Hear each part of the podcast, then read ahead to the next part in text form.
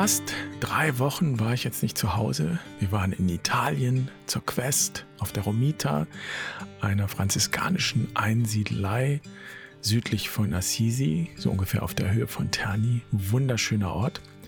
Und als ich vor ein paar Tagen nach Hause gekommen bin und hier durch die Rheinauen gegangen bin, da war ich wirklich überrascht von der grünen Fülle, die sich hier gezeigt hat.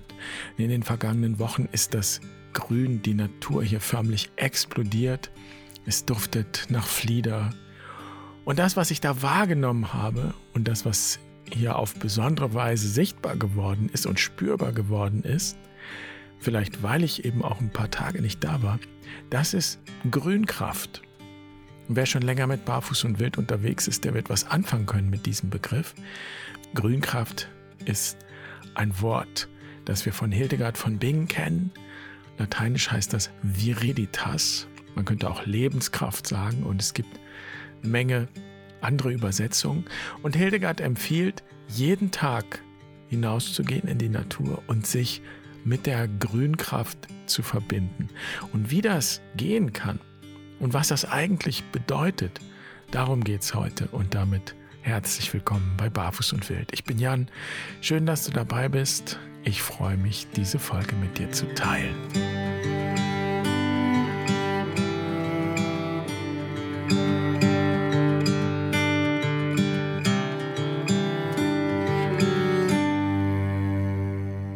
Grünkraft ist in allem wirksam, was lebt, also auch in dir und in mir.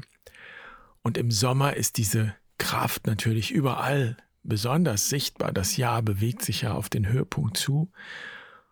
Und die Vireditas ist es, die alles zum Grünen bringt und zum Blühen bringt, sagt Hildegard. Und der Mai, der April auch schon, aber der Mai besonders, ist so ein Grünkraftmonat. Der Mai gilt ja auch als Wonnemonat. Man könnte sagen, im Mai berühren sich Himmel und Erde und der ganze Kosmos feiert Hochzeit. Und das ist auch eine ursprüngliche und eben vorchristliche Weltanschauung. Also diese ursprüngliche Vorstellung einer großen kosmischen Vermählung und Verbindung, die wir jetzt in der Natur erleben. Und diese Vorstellung hat sich in der christlichen Tradition dann erhalten in dem Motiv von Maria als Braut Gottes. Und der Mai ist ja auch traditionell ein Marienmonat, besonders in Süddeutschland. Und da kommt eine Spiritualität zum Vorschein, eine Schöpfungsspiritualität, die das Wachsen, und das Blühen in den Mittelpunkt stellt und die das Wachsen und Blühen und Reifen überhaupt als Ziel des Lebens betrachtet und als Sinn des Lebens. Und diese Ausrichtung, diese Wachstumskraft, diese Blühkraft, die ist ausgesagt in dem Wort Grünkraft, Viriditas, das Wort, das Hildegard von Bing verwendet. Und dieses Wort taucht bei Hildegard fast überall auf. Das zieht sich wie ein roter Faden durch alle ihre Schriften und durch ihr ganzes Denken und alle ihre Visionen. Und dieser Begriff umfasst zum einen das Grün im Sinne der Naturkraft, also ja, man könnte sagen die Lebensfrische, die Keimkraft, das Lebendige an sich. Und es ist zugleich auch ein seelischer Begriff. Die Tiefe der Seele, auch die Kraft der Seele ist gemeint. Auch so etwas wie Gnade oder Heiliger Geist, also etwas, über das wir mit unserem Alltagsbewusstsein nicht verfügen.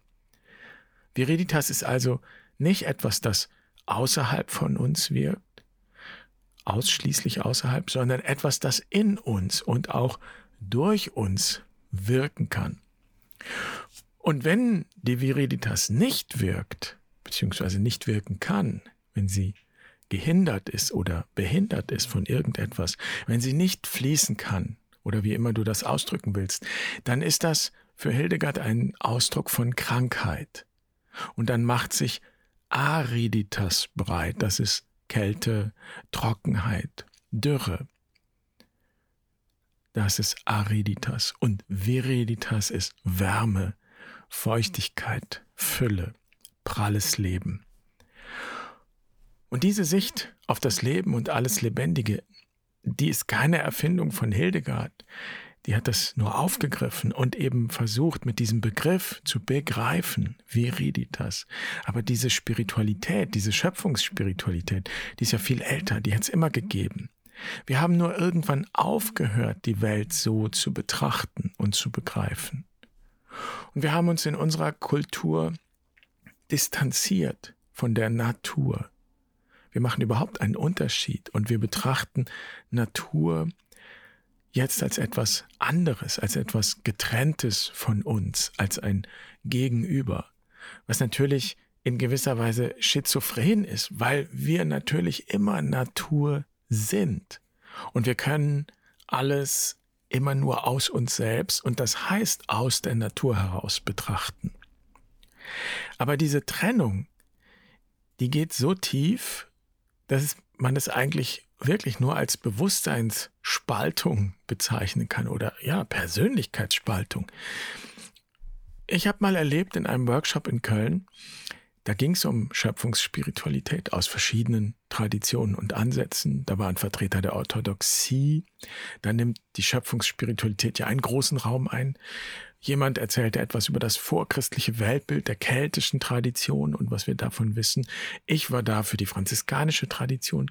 Und am Ende gab es eine Schlussrunde, wo jeder und jeder einmal sagen konnte, welche Erkenntnis oder Erfahrung nehme ich jetzt mit aus diesem Workshop-Tag. Und eine Frau sagte, mit dem tiefsten Brustton der Überzeugung, und das hatte auch was Widerständiges, was Protestierendes. Ich habe heute erkannt, dass der Schöpfer und seine Schöpfung nicht identisch sind. Und ich habe damals noch lange darüber nachgedacht, über diesen Satz und auch über die Art, wie die Frau das gesagt hat. Weil das klang eben wie ein Protest gegen all das, was da vorgetragen worden war. Also das war für sie das Ergebnis, die Essenz dieses Tages. Gott ist nicht identisch mit seiner Schöpfung. So, so als wäre da etwas bedroht worden durch diese Gedanken, so als wäre Gott eine Art letzte Insel, die es noch zu retten gilt, die eben nicht die Natur ist. Ich habe ein bisschen bereut, dass ich die Frau nicht gleich gefragt habe, was sie denn damit meint. Und vor allem, ja, aus welcher Weltanschauung heraus sie das sagt. Aber wenn ich so zurückschaue und das höre, dann war das für mich eben genau das Gegenteil von Schöpfungsspiritualität. Und das heißt, nach dem zu suchen, was nicht Natur ist. Weil die Natur, das Wilde, das Unkontrollierbare, bedrohlich erscheint. Und Gott dafür steht, dass wir davon errettet werden und erlöst werden. Und wohin eigentlich? In einen Zustand der Ruhe und der Ewigkeit und der Unveränderlichkeit. Und es ist spannend, dass das wahrscheinlich eine Weltanschauung ist, die wir von den alten Griechen übernommen haben. Denn die griechischen Philosophen haben das Leben, die Schöpfung, auch als etwas betrachtet, das es zu überwinden gilt. Und dazu gehört auch die tägliche Arbeit, die Last des Lebens. Das war Sache, ja, von Sklaven oder von Frauen so, und erst wenn alles Notwendige erledigt ist, dann beginnt das Eigentliche und das eigentlich Wichtige. Also ganz praktisch heißt das, man muss gutes Personal finden und sich das auch leisten können, um dann, wie Aristoteles, Philosophie treiben zu können und über das vermeintlich Wesentliche nachdenken zu können. Also dieses antike Denken ist der Nährboden für die Erlösungsspiritualität, die unsere Weltsicht, unsere Tradition und damit unser Welterleben so stark geprägt hat in den vergangenen Jahrhunderten. Und so habe ich den Satz von dieser Frau gehört. Schöpfung und Schöpfer sind nicht identisch. Und interessant finde ich, dass es wahrscheinlich eine Protestantin war. Und den Protestanten ist ja die Bibel so wichtig. Und dieser Satz Schöpfer und Schöpfung sind nicht identisch. Das ist sozusagen eine philosophische Deutung. Aber das ist ja eigentlich gar nicht das, was die Bibel uns erzählen will.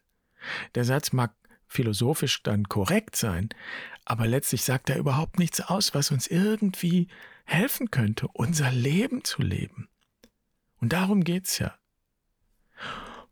Und die Viriditas, die Lebenskraft oder die Schöpferkraft ist es, die wir in der Schöpfung, also praktisch von innen und als Schöpfung wahrnehmen können, wie eine göttliche Spur in allem. Und davon ist die Rede in ganz vielen biblischen Geschichten und Erzählungen. Diese Spur ist überall, immer dann vor allem, wenn über Gott etwas ausgesagt wird, im Zusammenhang mit Säen und Keimen und Wurzeln und Sprießen und Wachsen, Blühen, Grünen, Früchte tragen. Also ein paar Beispiele zur Erinnerung. Da ist das Gleichnis Jesu vom Sämann, ganz banal, die Samen fallen am Ende auf fruchtbaren Boden und schlagen Wurzeln. Darum geht es. Und da ist das Wort vom Weizenkorn, das in die Erde fällt und stirbt. Denn so kann es, ja, keimen, Wurzeln, sprießen, wachsen, blühen, Früchte tragen und so weiter. Und das geht bis ins Alte Testament zurück bei den Propheten, wenn davon die Rede ist, dass Israel aufblühen wird, so wie die Wüste aufblüht, wenn es einmal regnet. Also man könnte sagen, Gott wirkt durch Säen, Keimen, Wurzeln, Sprießen, Wachsen, Blühen, Grünen, Früchte tragen. Das heißt, Gott wirkt durch und mit und in Viriditas, würde Hildegard sagen. Und das ist auch eine sehr weibliche Sicht auf die Dinge. Denn die Viriditas ist eine Kraft, die das Leben immer neu hervorbringt. Man könnte auch Gebärkraft dazu sagen. Und das Geborenwerden und das Geborensein, das ist ja ein ganz zentraler Begriff der christlichen Tradition. Und jeder versteht das, ohne Theologie zu machen oder zu betreiben. Weihnachten sind die Kirchen voll, weil wir das unmittelbar verstehen, was da passiert, wenn etwas geboren wird. Gott zeigt sich in der Schöpfung im Geborensein. Das ist Inkarnation. Schöpfung ist Inkarnation. Wir alle sind Geborene. Und wir alle sind auch Gebärende oder gerufen Gebärende zu sein. So sagt es Franz von Assisi, wir alle bringen Christus zur Welt. Und wir Theologen würden dann sagen, dass sich da eine Theologie der Geburtlichkeit zeigt. Theologie heißt Rede von Gott, also wie sprechen wir von Gott und in diesen Geschichten und Bildern vom Säen, Keimen, Wurzeln, Sprießen, da ist Geburtlichkeit. Also es sind Geschichten vom Geborensein und vom Gebären. Und da wird Gott erfahren als Lebenskraft, die alles zum Blühen bringt und auch alles reifen und welken lässt. Auch das ist ein Teil des Prozesses. Und das ist keine Strafe, es ist kein Scheitern, sondern Vollendung des Lebens und Voraussetzung für neues Leben. Und es ist wichtig, sich das bewusst zu machen, meine ich, dass eben viele Jahrhunderte eine andere Theologie und das heißt ein anderes Paradigma vorherrschend war und uns geprägt hat und eben nicht eine Theologie der Geburtlichkeit, sondern eine Theologie der Sterblichkeit. Das heißt, die das Sterblichsein und den Tod und auch die Endgültigkeit als Strafe betrachtet. Und alle Wesen und Dinge werden dann nicht primär in ihrem Potenzial gesehen, sondern sie werden als hinfällig betrachtet, auch als fehlerhaft und eben deshalb auch schuldig und erlösungsbedürftig. Wir müssen in dieser Theologie der Sterblichkeit aus dem Leben heraus erlöst werden. Und die Erlösungsspiritualität pflegt so eine Theologie, so eine Theologie der Sterblichkeit, die das Leben letztlich als Bürde betrachtet, von der wir uns befreien können, wenn wir was dafür tun. Und dann werden wir irgendwann erlöst sein davon und in einen ewigen Frieden gehen oder in einen ewigen Urlaub, je nachdem. Und die schöpfungsorientierte Spiritualität, die wir hier bei Barfuß und Wild pflegen, ich würde sagen, betrachtet das Leben als Geheimnis, als Mysterium, das gelebt werden will. Und deshalb geht es in der Schöpfungsspiritualität weniger um Moral und Leistung, sondern es geht um Wachstum und Entwicklung und Reifung und um die Voraussetzungen dafür, dass jeder und jede wachsen kann und sich entwickeln kann und reifen kann. Und so ändert sich auch die Theologie, also das Reden von Gott. Es gibt eine Theologie der Geburtlichkeit oder auch eine Theologie des Blühens und eine Theologie der Entwicklung. Und diese Schöpfungsspiritualität und auch diese Theologie, das ist nichts Abgehobenes, nichts Weltfremdes, nichts furchtbar Theoretisches, was nur Spezialisten verstehen, sondern das ist was ganz Konkretes, Menschliches und Einfaches und eben Natürliches. Und wenn wir hier den Faden aufnehmen, der sich bei Hildegard findet in der Viriditas und auch den franziskanischen Faden, bei Franz von Assisi ist es die Geschwisterlichkeit mit allen und zu allen Geschöpfen hin. Also wenn wir die Fäden dieser Traditionen aufnehmen, dann reichen die zurück bis in die vorchristliche Zeit. Denn unsere vorchristlichen, indigenen Vorfahren, wenn man so will, die waren ja nicht blind oder dumm, sondern auf ihren Erkenntnissen und auf ihrer Weltsicht gründet ja auch unsere Weltanschauung. Dass wir da sind, verdanken wir ihnen. Unsere Vorfahren haben die Welt als beseelt wahrgenommen. Und jetzt rufen wahrscheinlich wieder gleich drei schlaue Menschen, die gänzlich von der Theologie der Sterblichkeit und ja, ich möchte mal sagen, einer überheblichen Erlösungsspiritualität geprägt sind. Das ist Animismus und das ist schlecht. Und das ist, wäre dann Ausdruck der Tatsache, wie tief uns diese Erlösungsspiritualität entfremdet hat vom Leben. Und die, die das rufen, die wollen ja vielleicht auch gar nicht erfahren, was es heißt, mit der Natur verbunden zu sein und eben nicht getrennt zu sein. Und ich würde dann sagen, ja, dann bleibt halt zu Hause. Aber denen, die nach Verbindung suchen, denen zeigt das eben auch, dass wir wahrscheinlich nicht mehr einfach so wie unsere Vorfahren mit der Natur in Verbindung gehen können.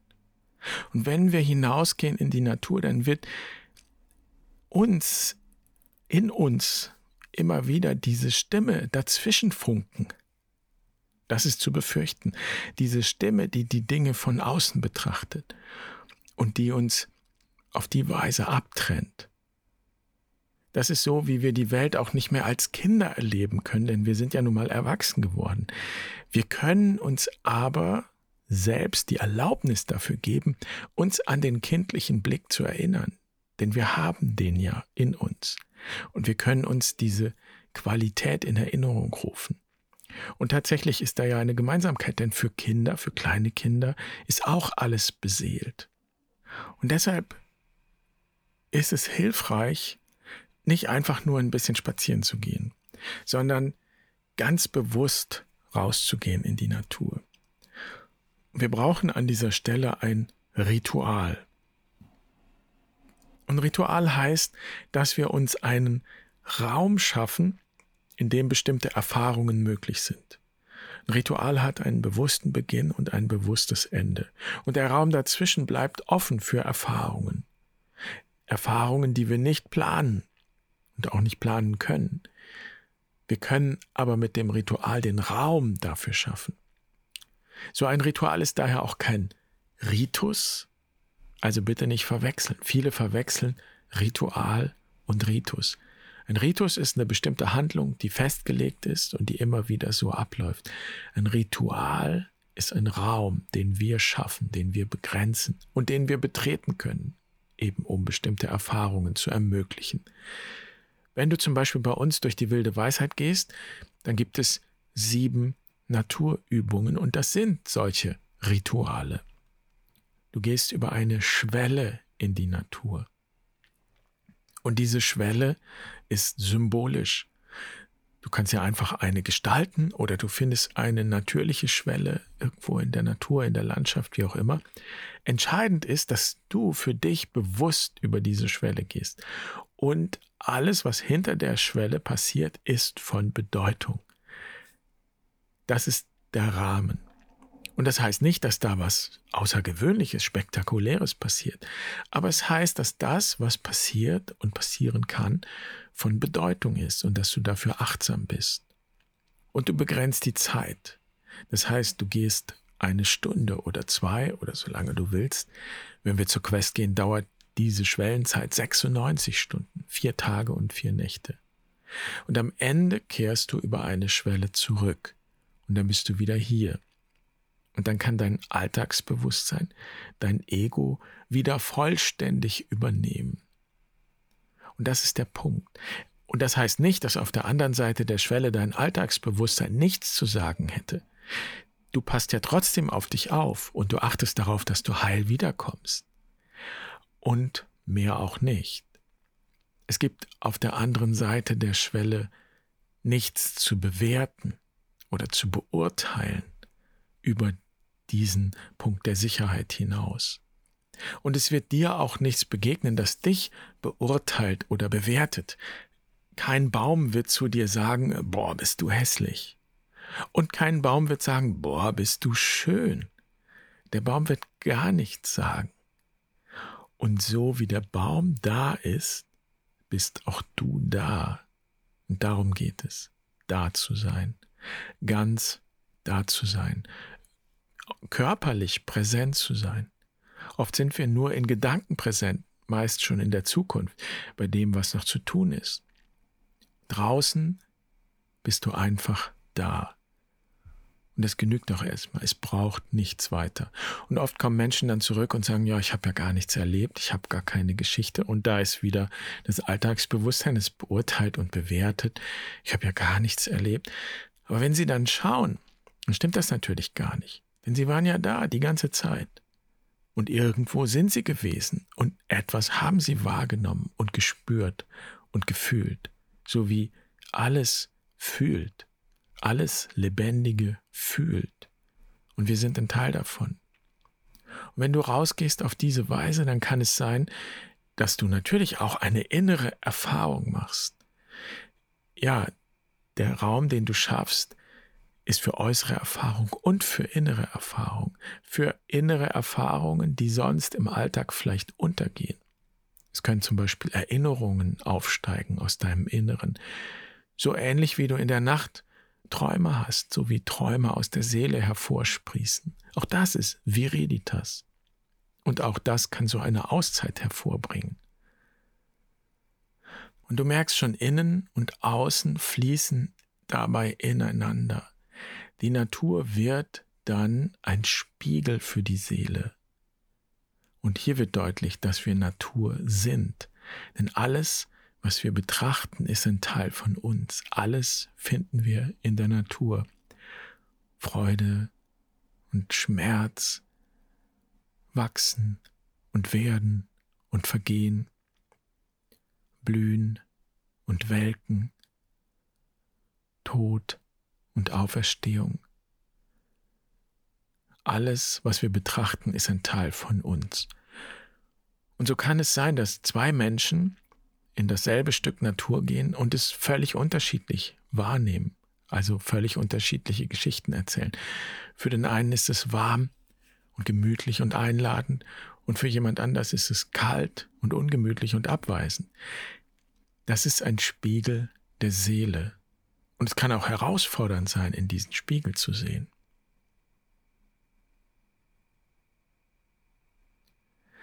Und auch dafür ist übrigens unser Alltagsbewusstsein dienlich. Wir können das, was wir erleben, einfach erstmal wahrnehmen und das Alltagsbewusstsein hilft uns, dass wir nicht wegschwimmen, dass wir nicht untergehen, dass wir uns nicht verlieren in Gefühlen und Emotionen. Und das ist es auch schon. Und wenn die Zeit um ist, kehrst du zurück über die Schwelle. Und das, dieses Ritual, ja, ist wohl die älteste Form, sich mit der Natur zu verbinden. Und das ist auch ein Synonym dafür, sich mit der Seele zu verbinden, also nach innen zu gehen. Innen und außen sind zwei Seiten der gleichen Medaille, wenn man so will. Jesus hat das so gemacht, als er 40 Tage in der Wüste war. Und die Geschichte, das, was er draußen erlebt hat, dies überliefert in der Geschichte von der Versuchung. Und die Frage ist, welche Geschichte wirst du mitbringen, wenn du hinausgehst? Und wenn Hildegard auffordert, sich täglich mit der Vireditas, mit der Grünkraft zu verbinden, dann meinte sie wohl eher nicht, dass wir mal kurz spazieren gehen und ein bisschen gucken und auftanken. Es geht genau darum, diese Verbindung von innen und außen wahrzunehmen und zu spüren. Das ist eine kontemplative Übung.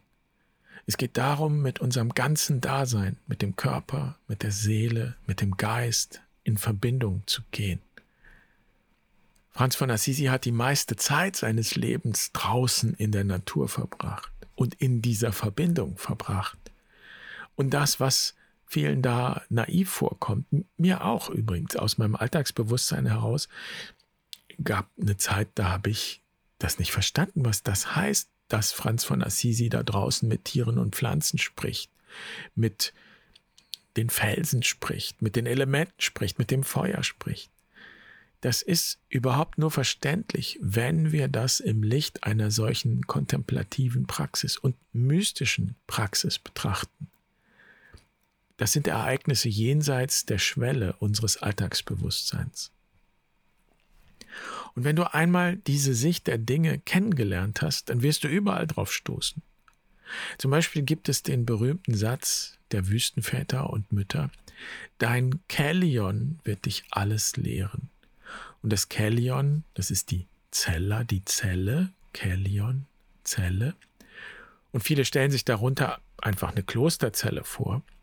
Aber die Wüstenväter und Mütter waren in der Wüste und das Kellion war da oft eine Höhle oder ein anderer Platz in der Wüste. Und die Wüste ist die wilde Natur. Und wenn es heißt, dein Kellion wird dich alles lehren, dann ist das diese Schöpfungsmystik, diese kontemplative Praxis. Dein Platz wird dich alles lehren. Geh hinaus an deinen Platz. Und dein Platz wird dich alles lehren. Dein Platz in der wilden Natur. Das ist der Rat der Wüstenväter und Mütter. Der Rat des heiligen Franziskus. Der Rat von Hildegard von Bing. Geh in die Natur. Geh in deine Natur, denn du bist Natur. Verbinde dich mit der Grünkraft, mit der Lebenskraft, mit der schöpferischen Kraft, die alles belebt und bewegt, die alles wachsen lässt und blühen lässt. Finde deinen Platz und dein Platz wird dich alles lehren, was du brauchst.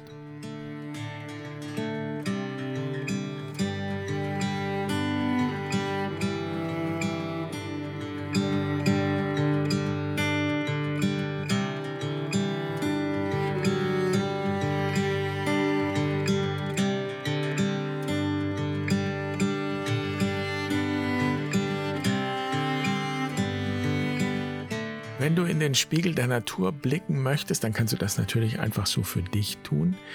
Und wenn du ein bisschen Unterstützung möchtest, ein bisschen Orientierung, auch Ermutigung, manchmal auch Erinnerung, dann bist du natürlich herzlich eingeladen zur wilden Weisheit.